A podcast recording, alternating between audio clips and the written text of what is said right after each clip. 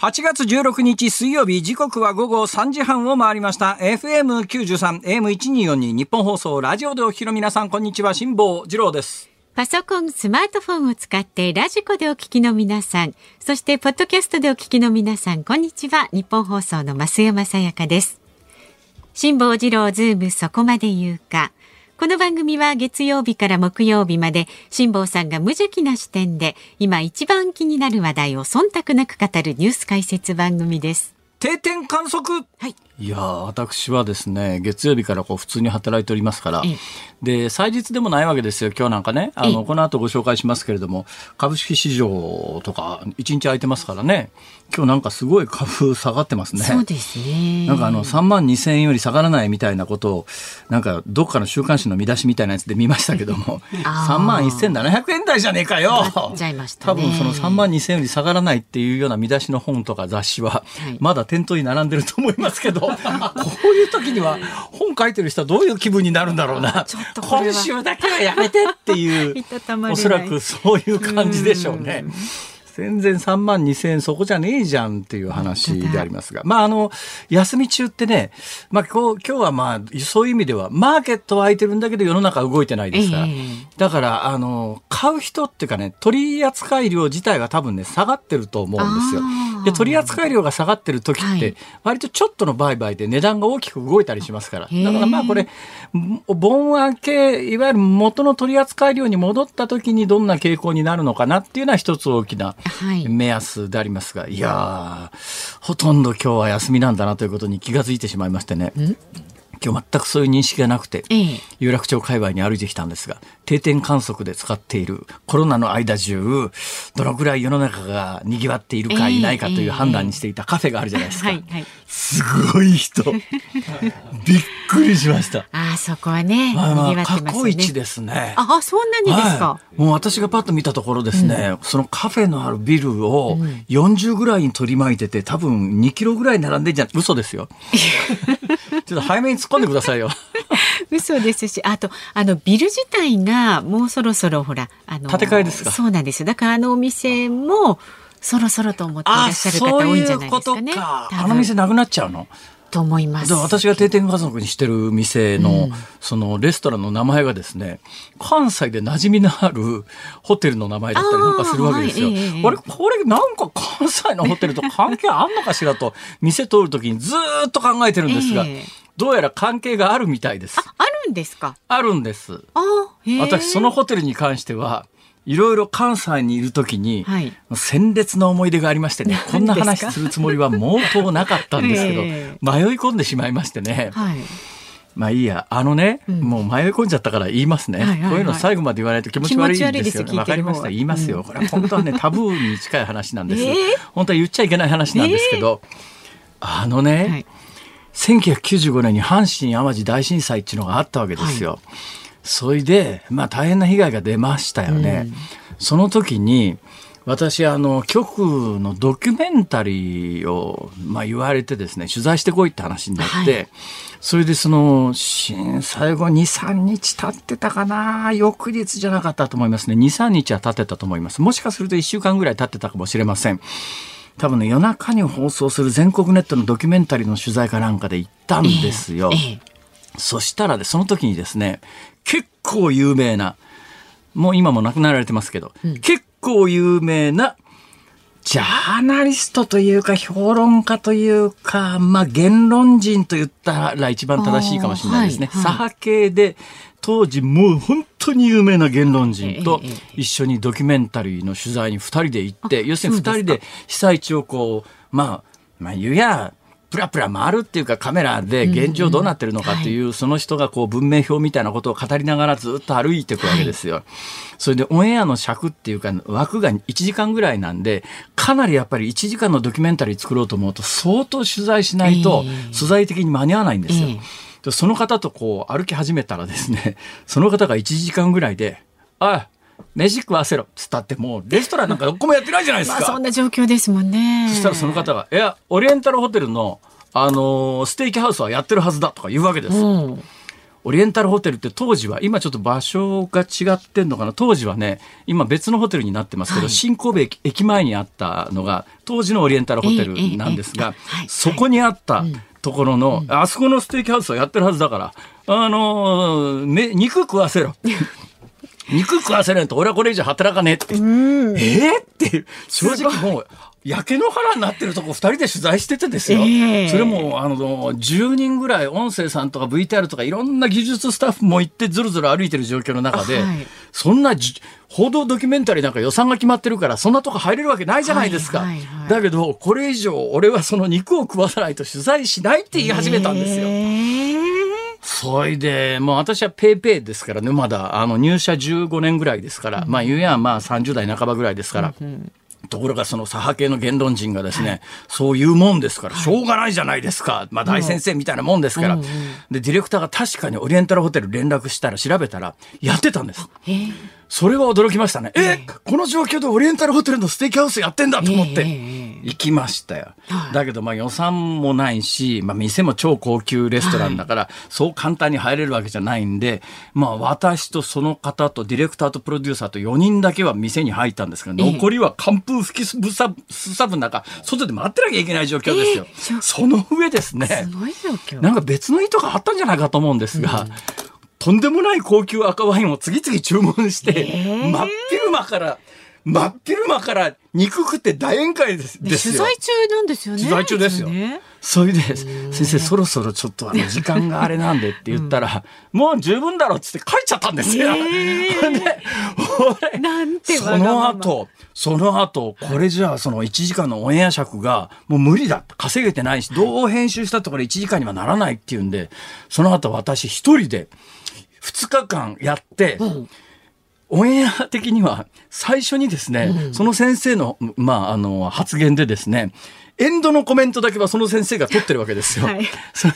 オンエア見たら、うん、2人で歩き始めて、はい、延々被災地を2日ぐらい取材をして、最後その瓦礫の山になってるところでその先生がとうとうと文明論を語って終わるという番組で、えー、あの全然事情を知らない人には、うんいいドキュメンタリーだったねって言われるんだけど、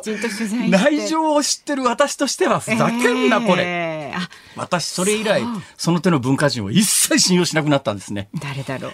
まあ、私いろんな本で書いてますから、私の書いてる本の中には実名で書いてる本もいくつかあるあるはずですから。だけど、びっくりしましたね。だから今から考えると何か先生、よっぽど何かで気に障って、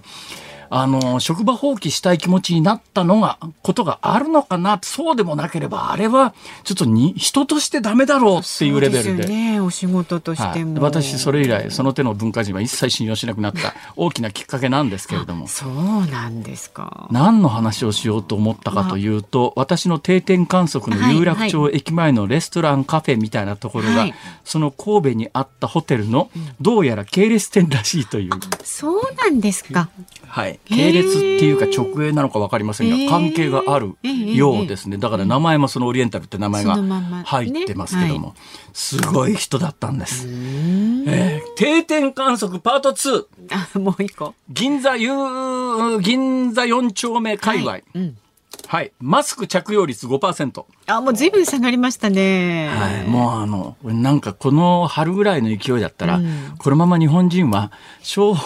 来 永遠にマスクし続けるんじゃないかと思ったんですが、ね、この暑さでですね、さすがに皆さん、でまたあの銀座4丁目というのは特殊なところで日本人がほとんどいないんです外国人の方ね本当増えましたよ、ね、今日はさっきの文脈で言うと、はい、一般の会社で休んでるところが多いですから、えまあ、サラリーマン OL の皆さんも比較的少ないんで、はいはい、外国人観光客がものすごい数なんです。え。推定外国人客銀座4丁目私の推定です、うん、実際一人一人であんた何人って聞いたわけじゃありませんし、はい、今アジア系の方非常に多いですが、まあ、アジア系の方はグループで割とわーっと大きな声で喋ってると、うんうん、あこの方々中国の方あこの人たち朝鮮半島からの方とかってわかるんですね。え私の推定で、銀座4丁目界隈の本日、えー、12時ちょうどにおける外国人比率80%。ああ、もう、す、そんなですか。ほとんどいませんね。ほんでまたね、皆さんね、巨大なブランド物のバッグを持ってたりなんかするんで。銀座の高級店とか、あの辺りの有名百貨店のお客さんの大半は外国人ではないのかという、今そんな状況になりつつあります。で、その文脈で今日はニュースのコーナーで、はい、いや、なんか日本の、あの、四六の4月6月の GDP が、えー、年率換算6%増みたいな、うん、だけどその6%増の内訳をよく見てみたらいわゆる外需というやつで。ああその状況がねこの銀座界隈歩いてるとよく見えます。私の過去の本を、えー、全部読んでいただくと、一体そのとんでもない文化人というのは誰なのかということが 振り返ってみよう、はい、よくわかると思いますが、えー、私のメールマガジンをお読みいただいてもわかるんじゃないかと思います。もう今日ここでこれ喋りましたから近々私のメールマガジンでは謎解きをしとこうと思います。あの時発言したのはこの人ですと。改めてね。事実だから言ってもいいと思うんですよね私。まあそうですね。私の体験としては事実だから、だから先生何かで気に入らなかったのかもしれないけども、うん、理由はわからない先生なんで気に入らなかったんですかというのをその飲んでる時もその話をっていうかご飯食べてる時その話をするきっかけがなくてとにかく延々高級ステーキ 食べながら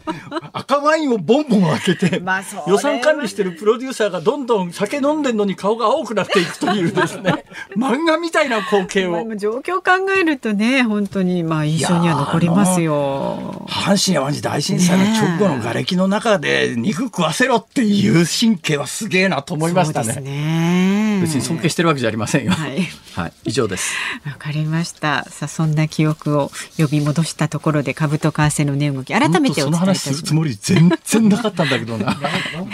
ななんででしょうか、ね、いやだからオリエンタルホテルですそこからだ。はい、先ほど東京株式市場日経平均株価反落しました。昨日と比べて472円7銭安い3万1766円82銭で取引を終えました。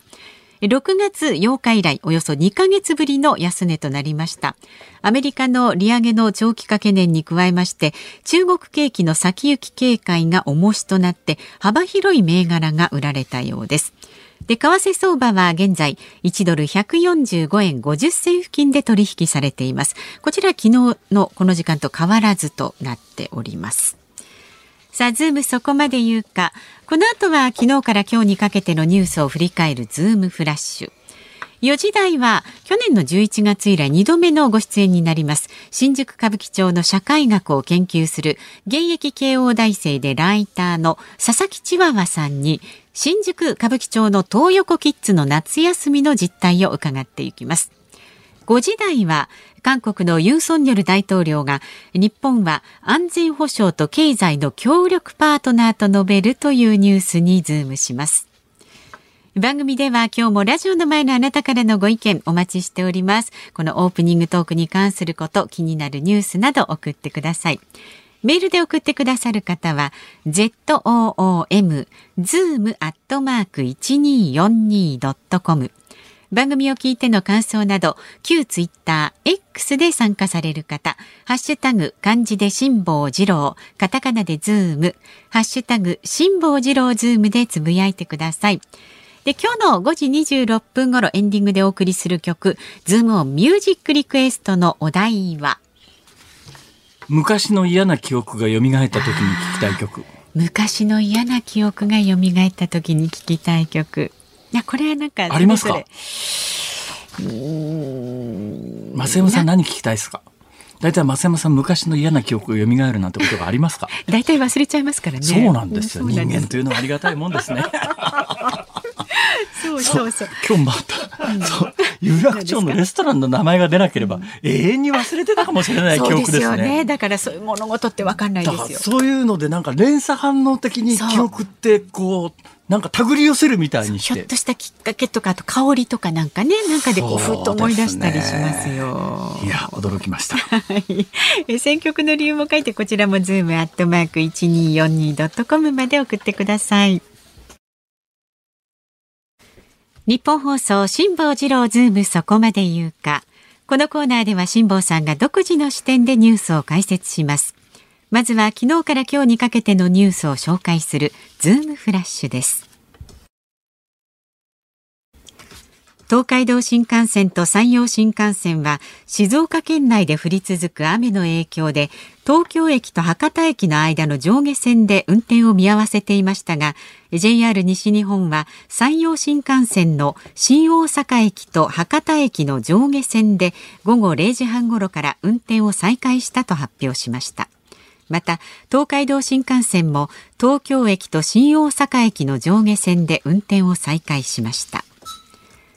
アメリカのバイデン大統領はハワイ州マウイ島で発生した山火事を視察すべきだとの声が高まる中できるだけ早くジル夫人とともにハワイを訪問する意向を表明しました。内閣府が昨日発表した今年の4月から6月までの GDP の速報値は物価の変動を除いた実質の伸び率が前の3ヶ月と比べてプラス1.5%となりました。これが1年間続いた場合の年率に換算するとプラス6.0%で3期連続のプラスです。自動車の輸出や外国人旅行者によるインバウンド消費が伸びたことが主な要因です。中国の国家統計局は16歳から24歳の失業率の公表を一時停止すると発表しました。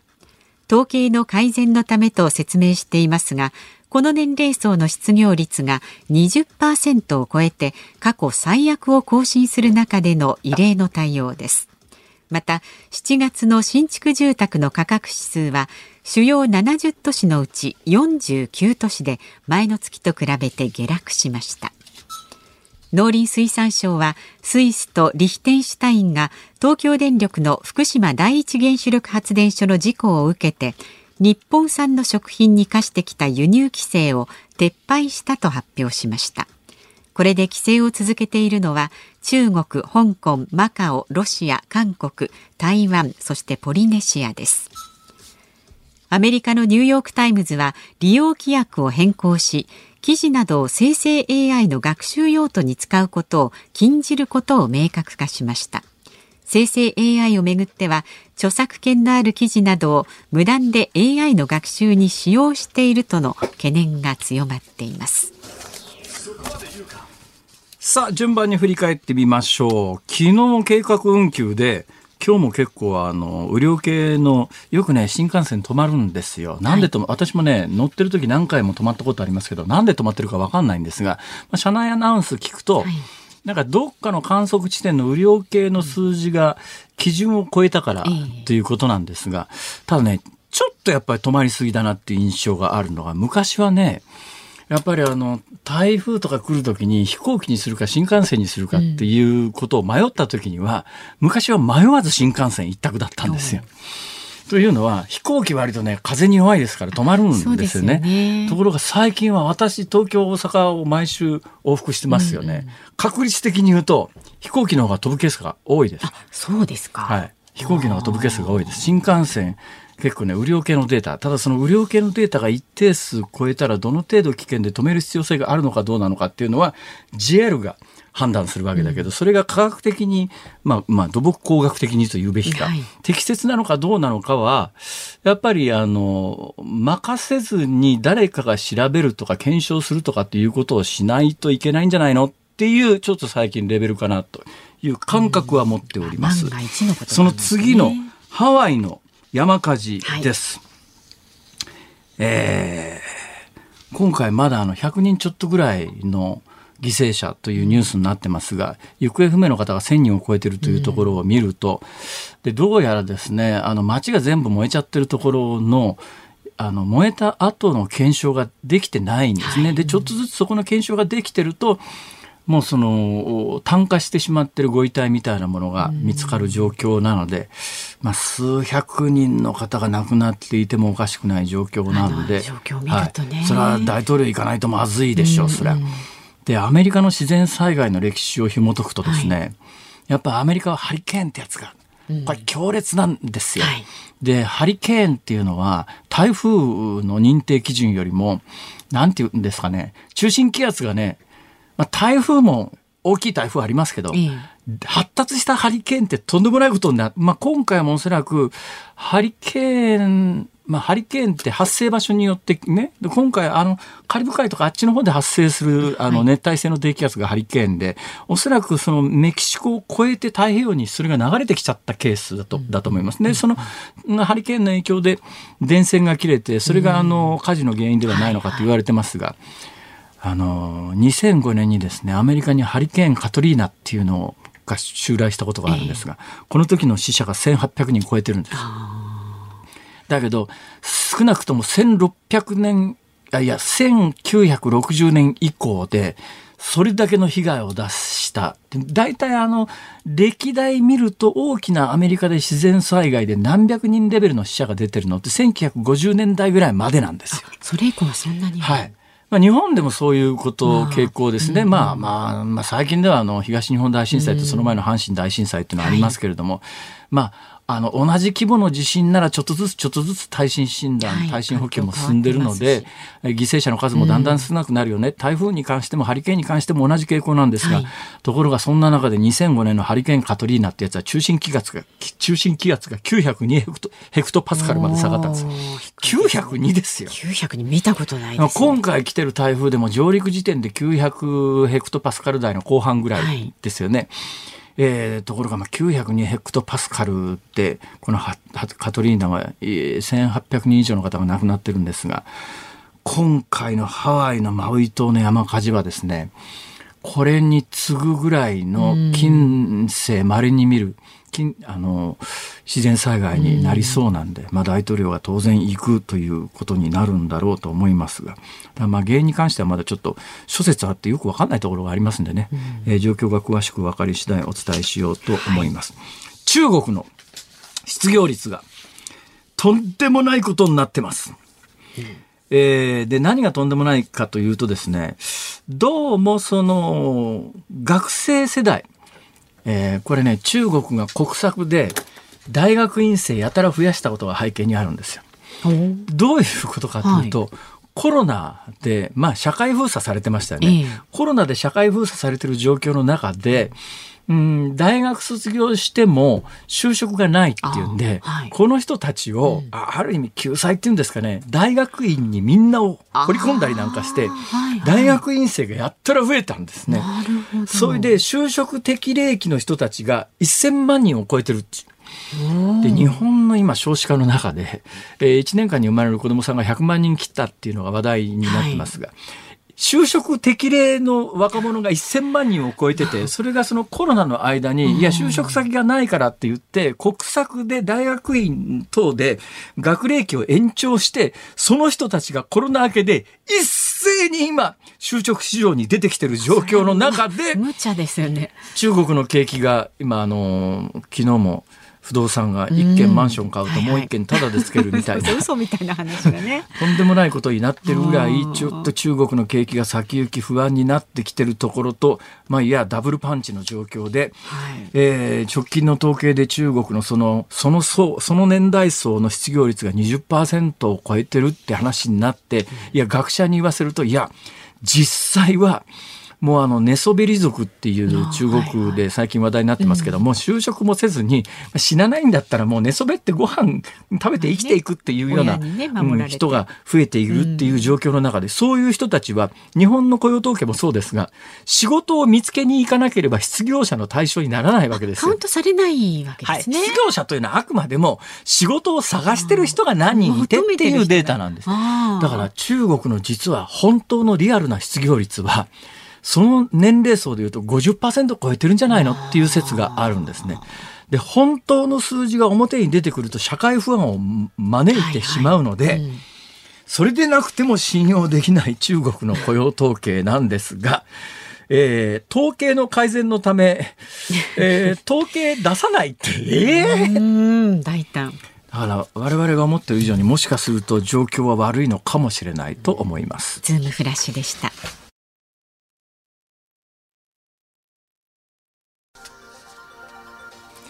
8月16日水曜日時刻は午後3時じゃない4時3分を回りました。東京有楽町日本放送第3スタジオから辛坊治郎と。増山さやかでお送りしています。さあメッセージをご紹介してありがとうございます。静岡県袋井市のバイク親父さんです。辛坊さんこんにちは。お盆休み中ラジコで聞いています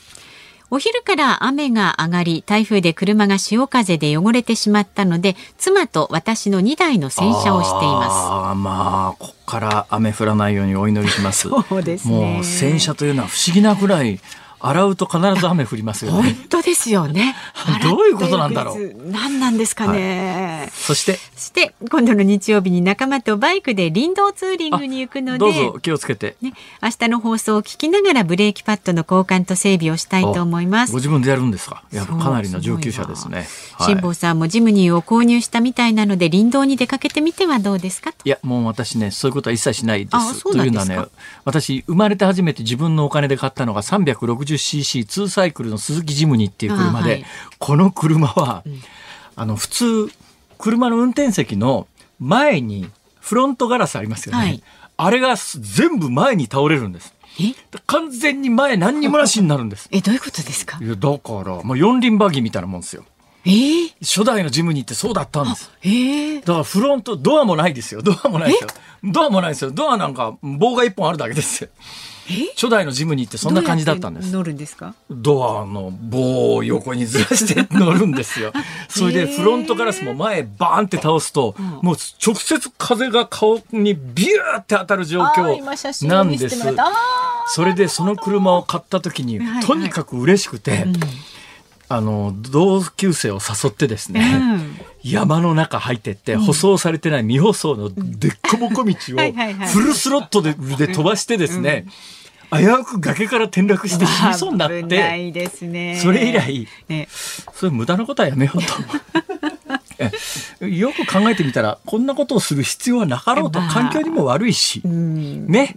えー、だからまああのバイクでツーリングはまあ環境負荷も少ないですから、えー、えー、どうぞお気をつけください、ね、ただしねバイクでツーリングもね私ね、これも初めてバイクを買った時に、はい、奈良の山奥からですね和歌山に向かって走っていたんですよ、はいはい、ほんでワインディングロールでぐねぐね道ですねガーッと気持ちよく走ってたらですね目の前にでっかい看板がドーンと標識で現れて、はい、その看板見たらこの先落ちるぞって書いてあって、えー、どんな道なんだよ、それ。刺激的な看板ですね、それ。この先落ちるぞって。えー、なあ、ほなって。いやいやいや、でもそれだけ気をつける、ておりますが、えー、結論です。はい。リスクのあることはできるだけ避けた方がいいですよ。安全にね、はい、えー、勝るものありませんので、ぜひお気をつけて。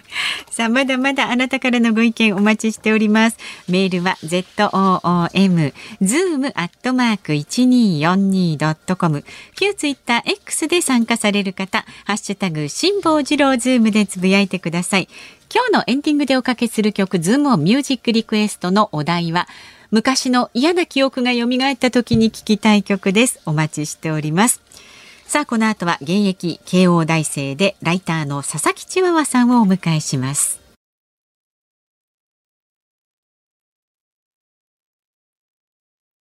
辛坊さんが独自の視点でニュースを解説するズームオン。この時間特集する話題はこちらです。新宿歌舞伎町の東横を小池都知事が視察。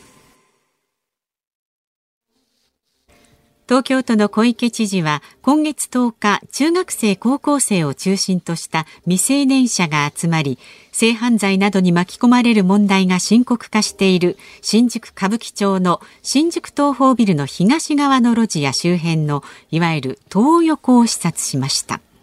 東横をめぐっては未成年者だけでなく大人と周辺施設を含めた3者を対策の柱に据えるべきだなどとする答申を東京都に提出し東京都は具体的な対応策の検討を進めています。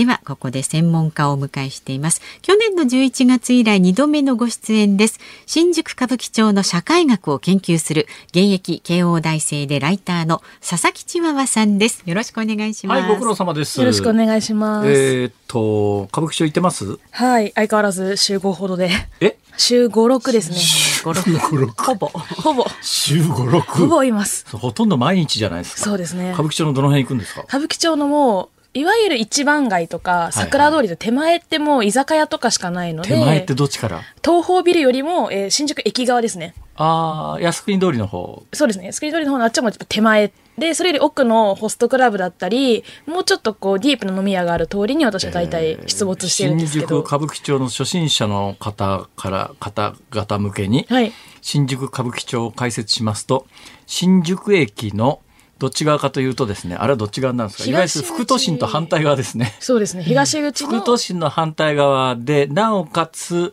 西武新宿駅の方ですね、うんはい、そうですね。西武新宿駅の横の。新宿駅の横ということで、はい、えー、シンボリックなものとしては、昔あの、歌舞伎町の一番奥の、まあ、いや、その一本道挟んで、大久保の方へ、新大久保？の方へ行く手前のところにあの、新宿駒劇場っていうのがあってですね、ね歌舞伎町といえば新宿駒劇場。ところが新宿駒劇場がなくなったんですね。うん、なくなって大きなビルになっておりまして、はい、そのビルの上にゴジラがいるのかしら。はい、今でもいますか？それが東宝ビルで。これが東宝ビル。はい、東宝ビル、はい、えー、で。ゴジラがいるから東宝ビル。っていうか、東宝がやってるからゴジラがいるわけですね。それ東宝のビルの、えー、要するに新宿コマの後に、えー、あの、新宿東宝ビルっていう高層ビルが建って、その高層ビルの東横、東横だから東宝ビルの横で東横。はい。ということで、うん横つってもどっち側の横なんですか？え、もともとは、えっ、ー、と、東方ビルを正面にあの、入り口のゴジラがいるところを目の前にした、えー、右側のアイラブ歌舞伎町ビルっていうのがあるんですけど、はあ、そこのビルの路地だったんですよ。最初の東横って。2021年度の7月くらいまではそこだったんですが、えー、まあ、人数が増えたり、警察が来た摘発などの、あの、兼ね合いもあって、旧駒劇の横の広場。左側反対側、左側の大きな広場の方に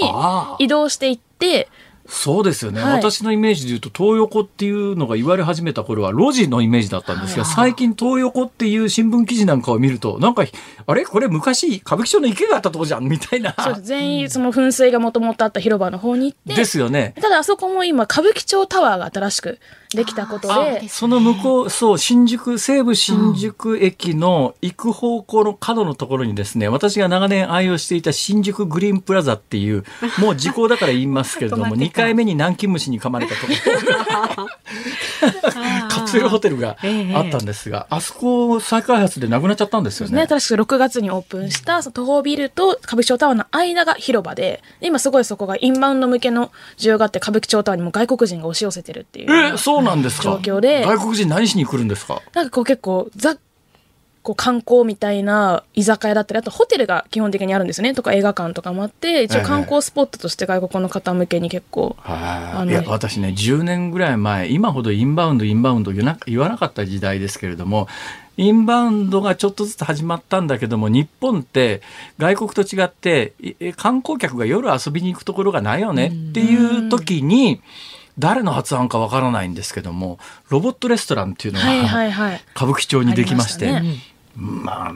これ今でもありますかね？今でも一応あるけども潰れてはいるんですかねえ、つ、潰れたんですか？やってないとは思いますね。だったらもうあの、堂々と言えますよね。あの、はっきり言ってですね。はい。うん、まあ、私の感覚、私もそれだから、見に行ったんですよ。はいはい、その、歌舞伎町のロボットレストランっていうやつを。えーまあ正直、これなんで外国人が、だから日本って言ってハイテクのイメージじゃないですか。ハイテクのイメージでロボットが出演者の、あの、ね、飲食店があるっていうんで、外国人観光客の夜のコースに入ってたんで、いっぺん見とかなきゃいけないと思って見に行ったんですが、まあ、正直なことを言うと、おいおいっていう 感じだったですが、もうそうですか。じゃあ今インバウンドの人は歌舞伎町行って何するんですか？まあそういうところ結構観光でいろいろ歩いていたりとかはしますね。具体的にどこに行ってるかってれると、結構コロナ禍で潰れちゃったんで、そういう、その侍ミュージアムっていうお店とかもあったんですよ。あ、それは何ですか？なんかお侍の格好してやる？何かがやってるんだろうなっていう、もう完全に外国人観光客向けだったビルとかも、まあコロナ禍で潰れて、もうそのビル丸々一棟ホストクラブのビルになっちゃって。ホストクラブが5店舗入ってるビルになって。ホストクラブ私の印象で言うとむっちゃ増えましたよね。増えましたね。えっ、ー、と2018年くらいから比べても40店舗以上増えてますね。今300店舗超えてます日本で、いや、東京で歌舞伎町以外でホストクラブがそんなに集集集結っていうか、集積というか、そういうところあるんですか？歌舞伎町の次は南で150店舗ほど。南ってどこですか？大阪です、ね、あ、大阪の南ですか？はい。で、その次が、えー、な、博多、すすきの名古屋らへんになっていくんですけれども。ああじゃあ東京ではもう圧倒的に歌舞伎町がそうです。その次が10件前後で池袋あそのだいぶ開きがありますね、はい、なので。なんでそんな歌舞伎町がいやそのうんホストクラブの聖地みたいなことになったんですか？まあでも時代の流れというかもともと集結してたのはあるんですけどホストクラブの特徴として例えばキャバクラだったら六本木とか銀座とか新宿ってそのエリアによって特徴とかが違うわけじゃないですか。なんか、六本木顔だねとか銀座顔だねみたいなのがあると思うんですけど。わかんない。なんかごめんなさい、僕ね、夜の街が弱いんですよ。でもその女性はやっぱ土地柄で分かれるんですよ。それが、それこそ田舎のキャバクラとか言うわけじゃないですか。でも、ホストって、結構歌舞伎町がもう圧倒的すぎるので、あの、地方っていうよりは、ほにゃららグループにいそうだよね、みたいな、そう芸人とか芸能人の事務所みたいな感じで、グループで特徴が分かれてるんですよね。なるほどね。例えば A というグループと B というグループでいうと、例えばどんな特徴がザ・アイドルのイケメンがいれば、ザ・アイドルのイケメン系がいっぱいいるそのジャニーズっぽい感じの俳優がいるところと、はいはい、もう整形して、ゴリゴリの化粧をしたバンドマンのような、がっつりしたいわゆるビジュアル系みたいな人たちが集結してるとか。そうですね。っていう感じのこうグループの特色で分かれてたりっていうのとあとホストも結構全国展開を始めていて、ええ、あのすすきのに歌舞伎町の店舗があの分店で出したりとかをしていると結局そのグループのランキングっていうのは全国になってくるので、はあ、あのあんまりこう歌舞伎町にこうこだわらずに地方のに推しがいたらわざわざ会いに行くっていうことも最近起きていてただ、やっぱナンバーワンの店舗は歌舞伎町に集まってくるっていうような、なんかそういうこうチェーン店みたいな感じで拡大してますね。あの逆に、はい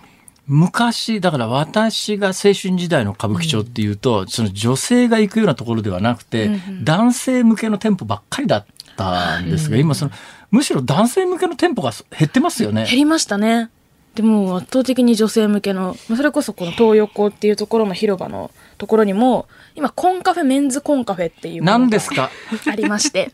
コンセプトカフェという、はあ、あの、まあ、妹系とか、あとは、ヴァンパイアのコスプレみたいな、そういうコンセプトを決めた、まあ、ある意味ガールズバー、ボーイズバーみたいなものなんですけど、届け出がカフェっていうような、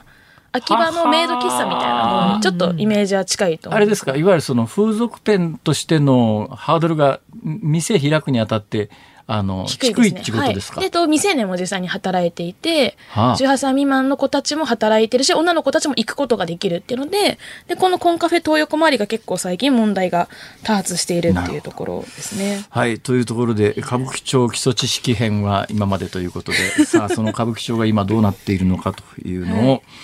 えー、聞いていくわけでありますが、どうですか？この何年間かで変化してます？例えば去年の11月にご出演いただいた時から、はい、まあ、あの、間もなく10ヶ月ぐらいですけども、ね、この10ヶ月ぐらいで変化ってあります？何か。圧倒的に治安が悪化しましたね。えー、もうゴミがとにかくひどいのと、やっぱこのハウルさんって言われる人がいた時代って、少なくともゴミ拾いの文化が。ハウルさんって、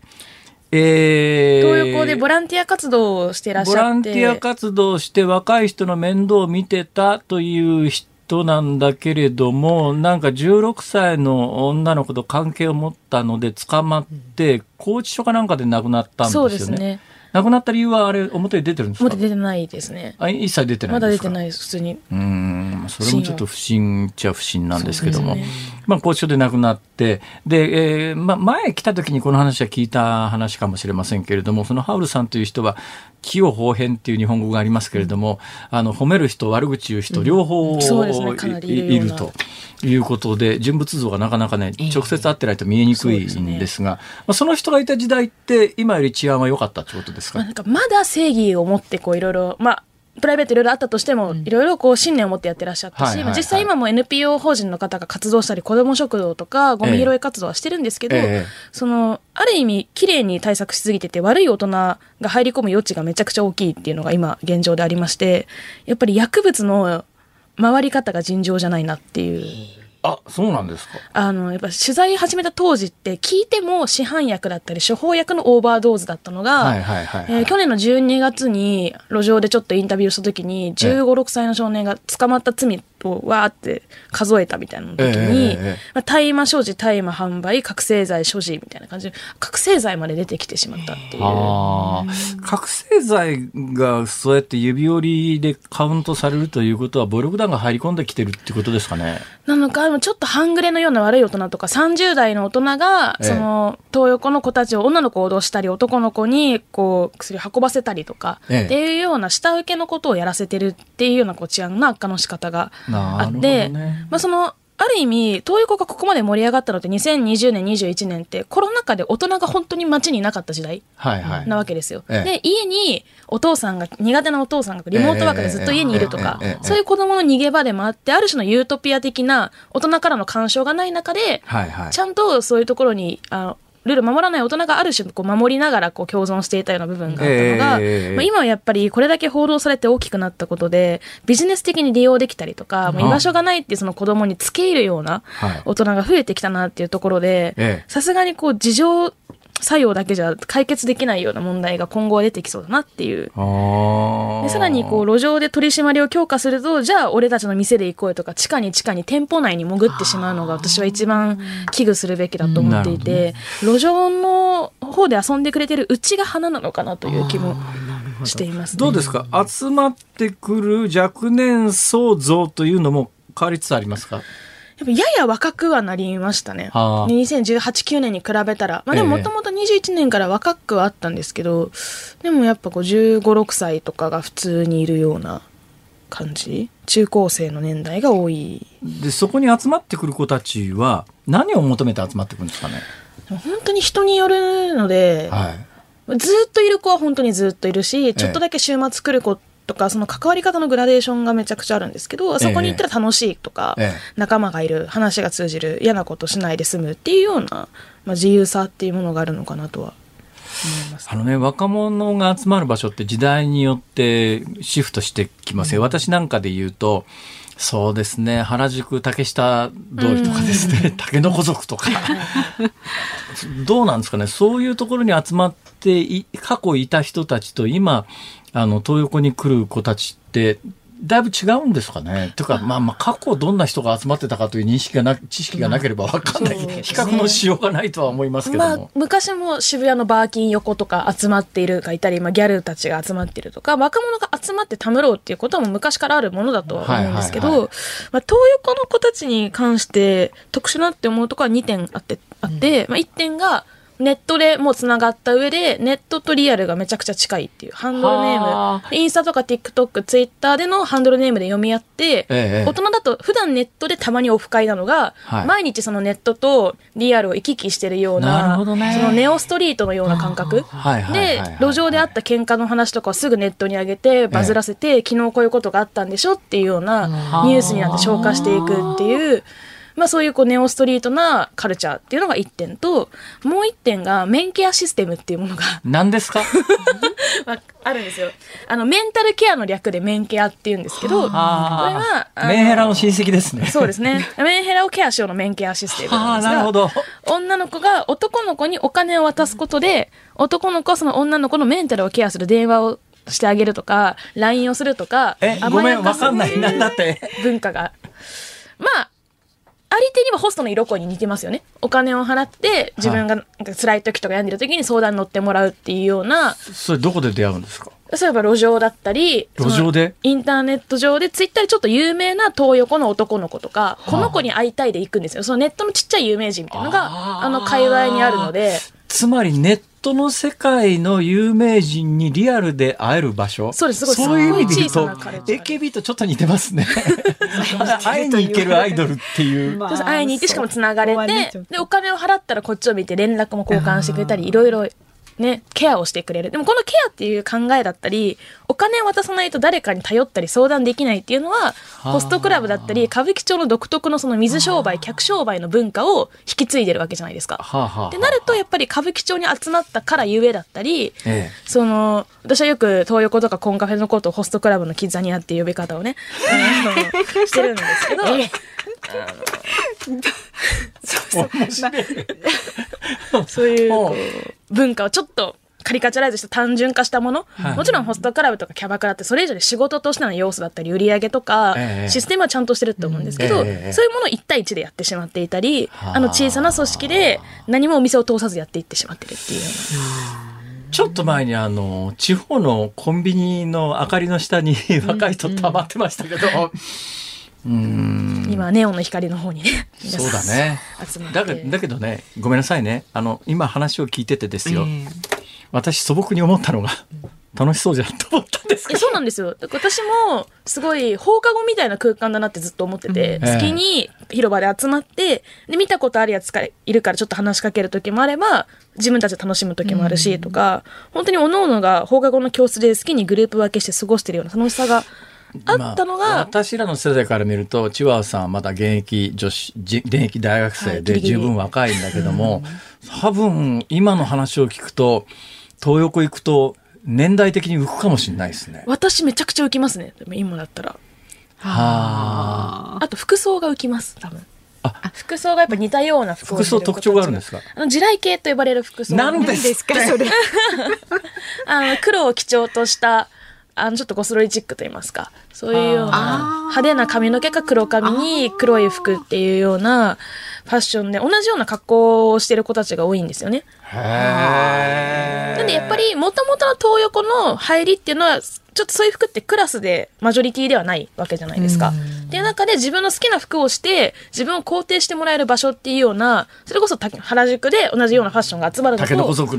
はい、系譜は近かったんですよ。でそこから報道があって居場所がないとか家庭環境が複雑っていう子も言っていいんだっていうので一回ちょっとこうファッションが関係なく集まるようになって同じような年代の子が。はあ、っていうところから結果外側からだけ切り取ると居場所がない特に未成年が集まっているっていうように見えていて始まりはファッションとかインターネットカルチャーとか、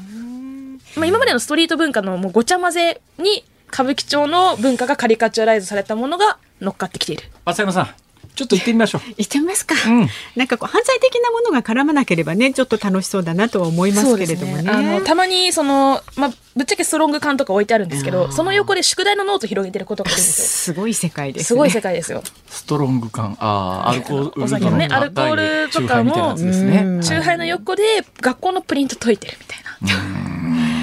いやいやいや、ちょっと勉強しなきゃですよ、辛坊さん。そうですね。ねしばらく行ってないんですよ、歌舞伎町。だから、私の言ってた、あの、南京虫のグリーンプラザがなくなって以来。いや、その言われるのはちょっとどうかと思いますけど、ね、もうないからいいでしょう。事実まあまあ、また新しい情報がありましたら教えてください。はい、現役慶応大生でライターの佐々木チワワさんでした。ありがとうございました。ありがとうございました。ズーニッポン放送辛坊治郎ズームそこまで言うかをポッドキャスト YouTube でお聞きのあなた増山さやかです。飯田浩司です。お聞きの内容は配信用に編集したものです。辛坊治郎ズームそこまで言うかは月曜日から木曜日午後3時半から生放送でお送りしています。ラジオの FM93 AM1242 に加えてラジコでもお聞きいただけますよラジオラジコでは配信版では聞けない。あんなことやこんなことがいっぱい。さらにリポーターがあなたの街にお邪魔する中継企画や辛坊さんが夕刊フジの記事を解説する夕刊フジそこまでズーム。えそして生放送でしか参加できないリスナー参加コーナー。ズームオンミュージックリクエストなど盛りだくさん。ぜひラジオラジコでも辛坊治郎ズームそこまで言うかをお楽しみになってください。8月16日水曜日時刻は午後5時を回りました。こんにちは辛坊治郎です。こんにちはニッポン放送の増山さやかです。さあこの時間はズームオンミュージックリクエストをご紹介してまいります、はい、ありがとうございます。ありがとうございます。今日のお題は、はい、昔の嫌な記憶が蘇った時に聞きたい曲です。まず秋田県秋田市のあ14歳の女の子です。採用。早いです。決定。それもどうかと思いますね。中二女子です。母がヘビーリスナーです。お母様、よろしくお伝えください。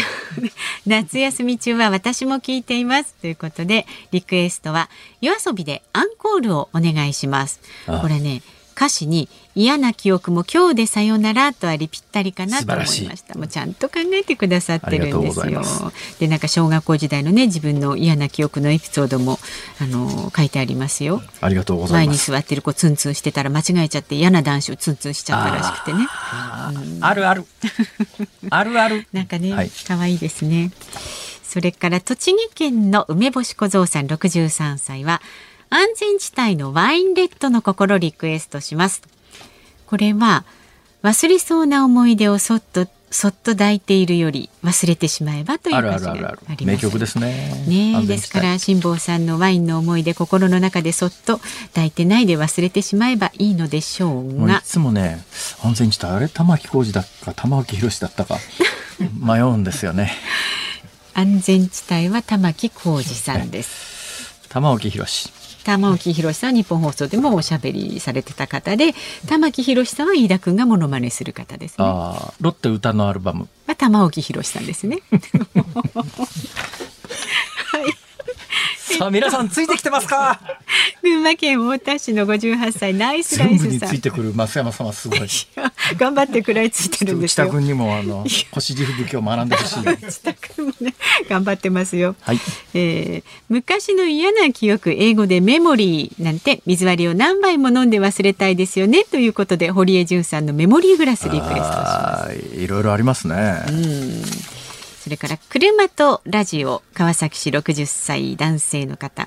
リクエスト曲は H2O で思い出がいっぱい。記憶は思い出。良い思い出や楽しかった思い出よりも嫌なことや辛かったことの方がいっぱい覚えていますね、うん、思い出と考えると曲は結構ありますね。そうですね。思い出くくりだとね、はいえ。ー、あとは立川市にお住まい東京ハッチさん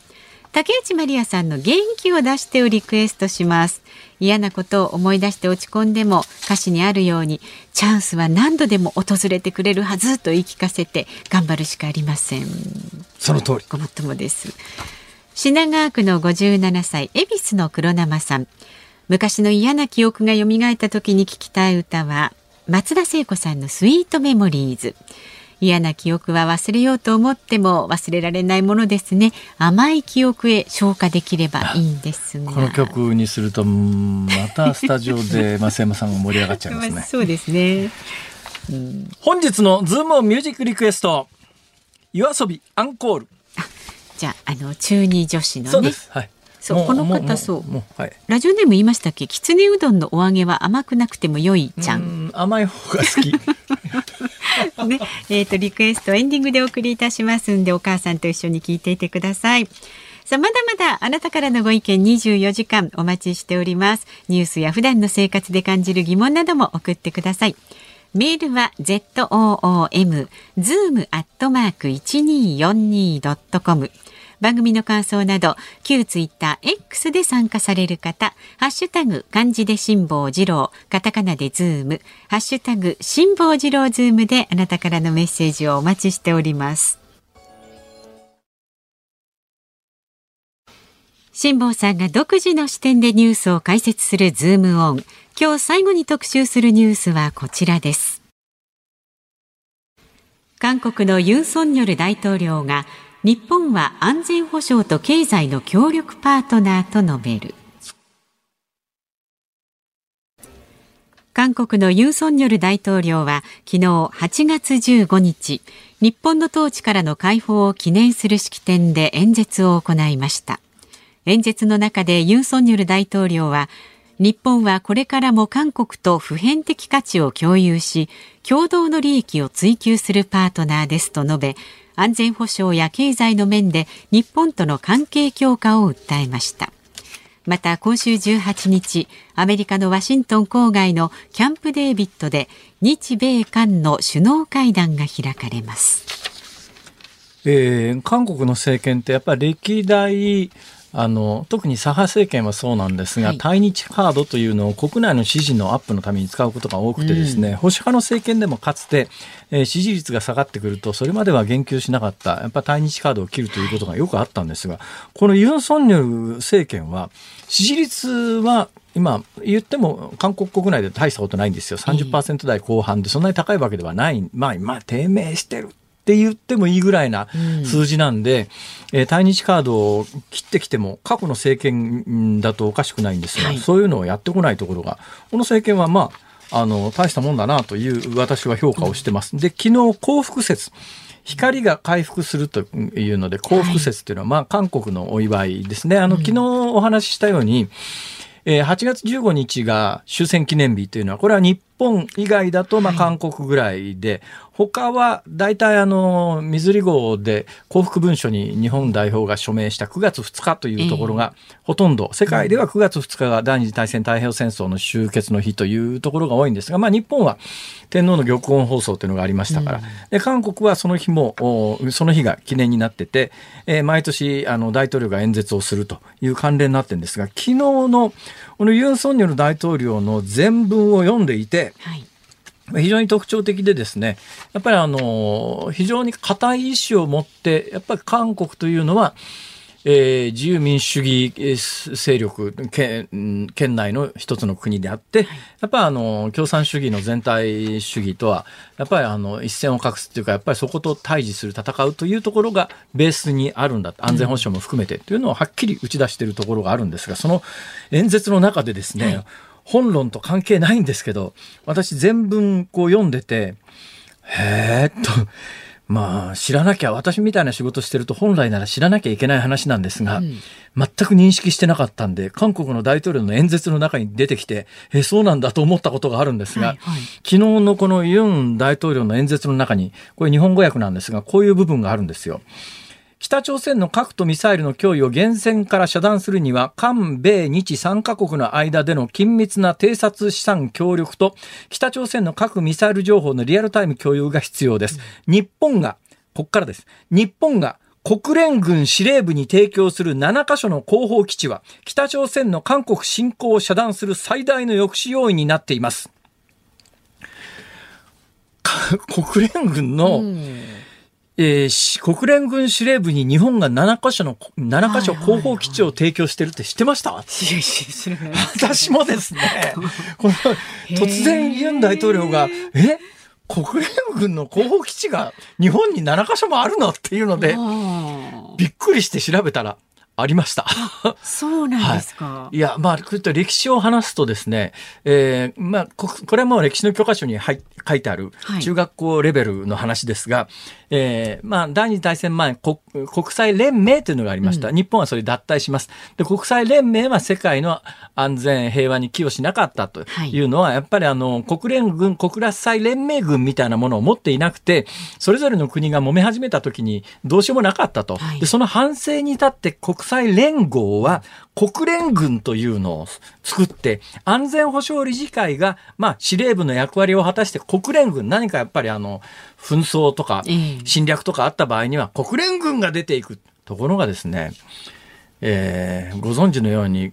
安全保障理事国は5大国の拒否権っていうのがあってですね、はいうんうん、まあアメリカ、イギリス、フランス、うん、それにロシアと中国、で、ね、ロシアと中国、特に冷戦時代はソ連ですね、このソ連の拒否権で何にもまとまらないで国連軍なんかできるわけない。はいはい、ところが1950年に始まった朝鮮戦争においては、形の上では国連軍は唯一できてるんです。これなんでできたかというと、うん、当時ソ連がボイコットで出てきてなかったんです。で、なおかつ中国の議席が、今の共産党政権ではなくて、これも昨日、おととい詳しくお話ししましたが、台湾にあったんです。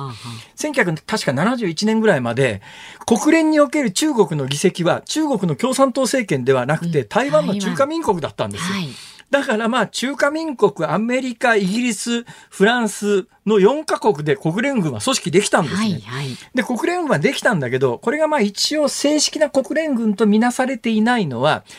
本来は安全保障理事会が司令部であるべきなんだけども、この時の司令部はアメリカだったんですね。で、実質アメリカ主導の多国籍軍だろ、それは。っていう言い方で、国連軍が編成されたことがある説とない説と、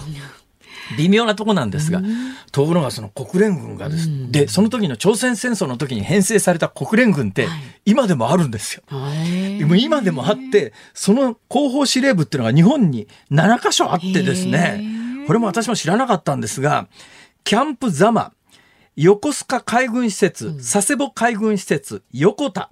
えー、嘉手納、普天間、ホワイトビーチ。これホワイトビーチも沖縄ですが、ええ、この7カ所に、えー、朝鮮戦争の時にできた朝鮮国連軍というのが、あの、ここの基地を使用することができるという。だから今回ユン・ソンニョル大統領が、日本にある国連軍の基地のおかげで、韓国の安全が保たれてる。多分これを言った瞬間に韓国国内の左派の間では大ブーイングだと思いますけども。いやー。本当は知っとかなきゃいけなかったんでしょうけども、この大統領の演説を聞くまで、え、日本、大体朝鮮戦争の国連軍が今でもあるんだっていうのと、それの後方司令部が、に、に、日本の基地が、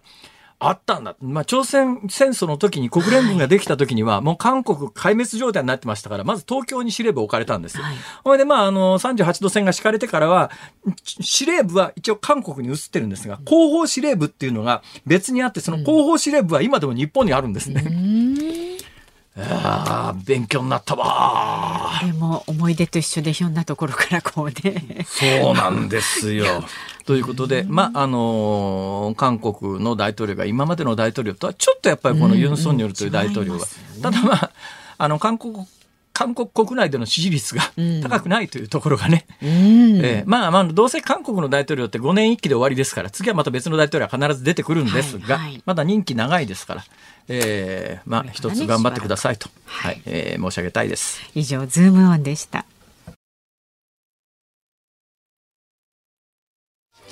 ズームオンミュージックリクエストをお送りしているのは秋田県きつねうどんのお揚げは甘くなくても良いさん、ヒーロー令和ビーズさん、柏市の柏野博さん、お三方からのリクエストです。です夜遊びアンコール、うん、えー、2021年7月2日のリリースということなんで、おそらくこの番組で放送した中では最も新しい楽曲かと思います。確かにそうかもしれませんね。ほとんど夏メロと化してますからね。はい。はい、さあ辛坊さんのメールをねいただいてたんですが、神奈川県67歳の万歳親父さん、はいはい、よく男は思い出に生きる、女は現実に生きると言います。私など小学校の初恋の子、中学高校時代のガールフレンド、社会人になってからの恋人、前期高齢者となった今でも、みんなどうしてるだろう、元気に暮らしてるかなと付き合った方をね、懐かしく思い出す。えー、一方、家内は昔のボーイフレンド、恋人には全く興味なく、せいぜい名前どうですか、増山さんは？全然興味がない。そうですか。いや、男は確かにね、おっしゃる通りです。おっしゃる通りですが、私の場合は個人的には、はいもう幼稚園の時から付き合ってる連中と今でも付き合ってますから。あの、つまり昔の思い出じゃないんですよ。もうリアルタイムで今ですから。もうすっかりおばあちゃんになってますからね。まあ、確かに昔は可愛かったかもしれないけど。あそういうこともある、ね、思い出は更新されない方がいいこともあります。私もちょっとね、それはそう思います。さあ、この後は、ショーアップナイターです。中日対巨人戦、解説、岩瀬仁樹さんです。で、明日の飯田浩二の OK 工事アップ、コメンテーターは、明治大学教授で経済学者の飯田康之さんです。えー、18日に行われる日米韓3カ国の首脳会談について取り上げるそうです。で、明日はこのズーム、木曜日ですから飯田アナウンサーの登場です辛坊治郎ズームそこまで言うか？ここまでのお相手はえー、ちょっと時間があります？あ、あのー、何ですか？鬼ヤンマのキーホルダー、ありがとうございました。辛坊でした。まあ、すいませんかでした？また明日。